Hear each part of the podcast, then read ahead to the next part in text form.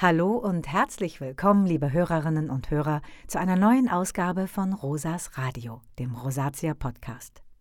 Ich freue mich ganz besonders, dass ich heute mal wieder mit einem anderen Rosatia-Patienten über seine ganz persönliche Erfahrung mit der Hautkrankheit sprechen kann. Und ich hoffe, ihr könnt davon profitieren. Mein heutiger Gesprächspartner ist Jörg aus Düsseldorf. Grüß dich, Jörg. Schön, dass du Zeit für uns hast. Ja, hallo Rosa. Ich freue mich auch, dass ich bei diesem Podcast dabei sein darf.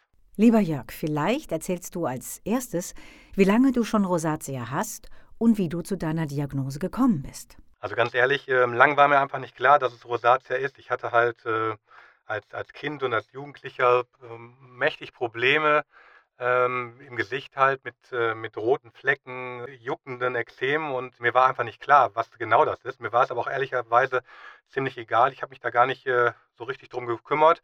Ja, irgendwann kam der Bartwuchs und äh, damit war die ganze Sache so ein bisschen kaschiert und äh, ich habe mich eigentlich nicht weiter um das Thema gekümmert. Das klingt ganz danach, als hättest du schon lange Rosatia gehabt, bevor du davon wusstest. So geht es vermutlich vielen anderen Menschen da draußen. Wie kam es, dass du dann doch zum Hautarzt gegangen bist und eine Therapie begonnen hast? Ja, mich hat damals eine Freundin darauf aufmerksam gemacht, weil ähm, ja, die, die Flecken wurden, äh, wurden immer heftiger, die, die Rötungen und äh, ich habe mir wohl auch immer so ein bisschen äh, an den Stellen gekratzt und so und es äh, war wirklich so ein bisschen unangenehm für alle Leute. Ich selber habe das gar nicht so richtig bemerkt. Ja, ich bin dann wirklich zum Hautarzt gegangen und ähm, ja, es war dann Rosatia, äh, zusammen mit einem mit hartnäckigen Hautpilz.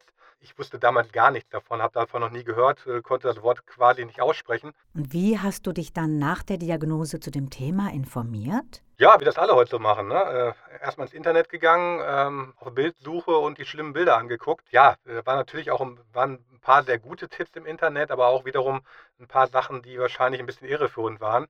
Ich habe dann nochmal die, die Informationen vom Hautarzt Revue passieren lassen und habe dann direkt einen weiteren Termin beim Hautarzt gemacht, um die Fragen zu stellen, die mir noch so auf den Nägel brannten. Und äh, ja, bis heute fühle ich mich beim Hautarzt sicher und da sind die Informationen stimmig und äh, man ist auch vor, vor Fehlinformationen so ein bisschen gefeit. Ja, das kann ich gut nachvollziehen. Es gibt inzwischen so viele verschiedene Informationsquellen, aber leider sind nicht alle seriös. Na, dazu habe ich auch schon mit dem Düsseldorfer Hautarzt Professor Peter Arne Gerber in meiner Podcast-Folge Nummer 18 gesprochen. Man muss immer genau schauen, welchen Quellen man Glauben schenkt. Aber habe ich das nun richtig verstanden, dass du dann eine Therapie begonnen hast? Hm, ja, genau, habe ich. Aber zuerst muss man natürlich äh, erstmal seine eigenen, äh, seine eigenen Trigger erkennen weil äh, man muss wissen, worauf reagiert die Haut, was ist die Problematik. Und ja, was mir da total geholfen hat, ist die App, die es da gibt. Also es gibt so eine Rosatia-Tagebuch-App, äh, da kann man alles eintragen und hat dann auch eine super Gesprächsgrundlage beim nächsten Arzttermin. Ähm, mir ist total oft passiert, dass ich dann äh, nach dem Arzttermin zu Hause war und da sind mir eigentlich die echten Fragen oder die Fragen eingefallen, die ich den Arzt fragen wollte. Und äh, dementsprechend hilft diese App wirklich und ist eine super gute Grundlage für das Gespräch. Ähm, ja, meine Therapie funktioniert jetzt schon eine ganze Weile ziemlich gut. Und äh, ja, einmal die Therapie, aber auch die Pflegeroutine mit Cremes, die ich vom Hautarzt verschrieben bekommen habe. Diese Kombination, wenn ich die aufrechterhalte, ähm, ist das eigentlich eine super Mischung und äh, ich komme ich komm wirklich gut klar. Das klingt gut. Ich glaube, bei Rosatia ist eine geeignete Pflegeroutine für die Haut fast genauso wichtig wie die vom Hautarzt verordnete medikamentöse Therapie. Man muss aber natürlich konsequent dabei bleiben. Wie schaffst du das? Ja, Rosa, ähm, ne, am Anfang der Therapie war ich da ehrlicherweise ähm, nicht so konsequent. Ähm, nur mal so als Beispiel, ähm, ich war mit meinen Kindern schwimmen, habe mich ins Chlorwasser gestürzt, äh, danach schön in die Sonne gelegt und dann äh, bestenfalls noch mit dem Handtuch ordentlich abgeschrubbt und äh, ja, ganz ehrlich, äh, meine, meine Haut hat es mir nicht gedankt. Äh, danach sah ich aus wie ja, ziemlich rot und ich hatte erst mal ein paar Tage wieder damit zu kämpfen. Äh, ja, wenn ich hören will, der muss fühlen. Also daraus habe ich echt eine Menge gelernt. Ähm, heute passiert mir das nicht mehr. Eine ganz wichtige äh, Geschichte ist der, der Sonnenschutz. Also ich creme mich ordentlich ein.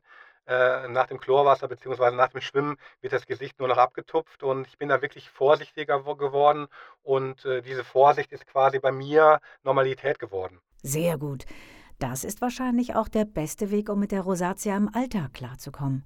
Diese Erfahrung machen bestimmt viele Rosatia-Betroffene nach Beginn der Behandlung. Man muss da wirklich konsequent sein bei der Pflege der Haut und auch bei der Therapie. Und ganz wichtig, manchmal ist die erste Therapie nicht die bestmöglichste. Also ich bin, äh, wie gesagt, immer im guten Kontakt mit meinem Hautarzt und ähm, wir haben am Anfang was angefangen, was zwar funktioniert hat, aber ähm, ja, da gab es dann noch was Besseres und wir sind mittlerweile dadurch, dass wir was Neues ausprobiert haben, auf einem wirklich guten Weg und haben wirklich tolle Erfolge. Und meinem Gesicht geht es wirklich besser und äh, man sieht es wirklich auch, auch merklich. Das ist sicher ein guter Hinweis an alle Hörerinnen und Hörer. Hast du noch mehr Tipps, die du weitergeben möchtest? Ich kann auch nur an die anderen Betroffenen appellieren. Geduld und Durchhaltevermögen ist da halt sehr, sehr wichtig und man muss da wirklich immer am Ball bleiben. Und vielleicht noch ein weiterer Rat an, an, an andere Rosatia-Betroffenen geht möglichst regelmäßig zum Hautarzt, denn je mehr der über eure persönliche Krankheitssituation weiß, desto besser kann er euch helfen. Das heißt aber eben auch, dass man manchmal verzichten muss, oder?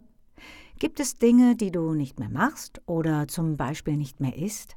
Also sicher ist da auch Verzicht. Ähm, ich esse zum Beispiel wirklich unheimlich gerne scharfes Essen und äh, gehe halt gern zum Thailänder. Und äh, zum Glück ist es bei mir so, dass äh, scharfes Essen bei mir kein großer Triggerfaktor ist. Deswegen kann ich mir durchaus die M21 äh, einmal die Woche äh, mittags gönnen. Ähm, Alkohol bei vielen Leuten ein Problem darauf zu verzichten. Bei mir ist es jetzt so, dass ich nicht gerne Alkohol trinke und überhaupt fast auf Alkohol verzichten kann. Deswegen kein Problem und dadurch kann ich gar nicht so richtig einschätzen, ob es ein Auslöser bei mir wäre. Mein Problem oder meine Herausforderung ist eher, dass ich äh, mich unheimlich gerne in der Sonne bewege. Ähm, ich bin gern draußen und mein Lieblingssport ist halt das Surfen und das Wellenreiten.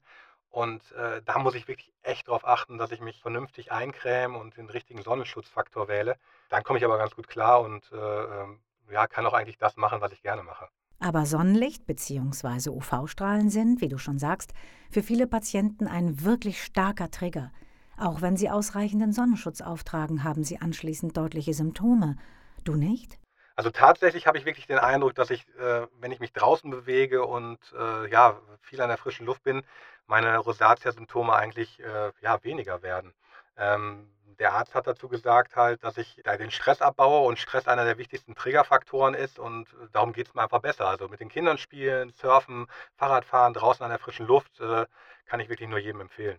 Es klingt auf jeden Fall danach, als hättest du Wege gefunden, gut mit deiner Rosatia zu leben. Zum Schluss noch eine Frage, die vermutlich besonders die männlichen Zuhörer spannend finden. Rasierst du dich trotz Rosatia? Ja, rosa Rasur ist halt wirklich immer so ein, so ein Thema. Ähm, weil die, die Haut natürlich äh, zusätzlich gereizt wird. Ähm, meine persönliche Lösung ist halt wirklich nur Trimmen. Also ich gehe da wirklich mit einem Lang Langhaarschneider ran und äh, wirklich nur einmal die Woche. Und äh, deswegen bei mir ist der, der Drei-Tage-Bart wirklich Programm. Ähm, manchmal muss ich oder möchte ich halt auch gerne mal eine glatte Rasur haben. Da achte ich dann drauf, dass ich äh, besonders scharfe und neue Klingen habe.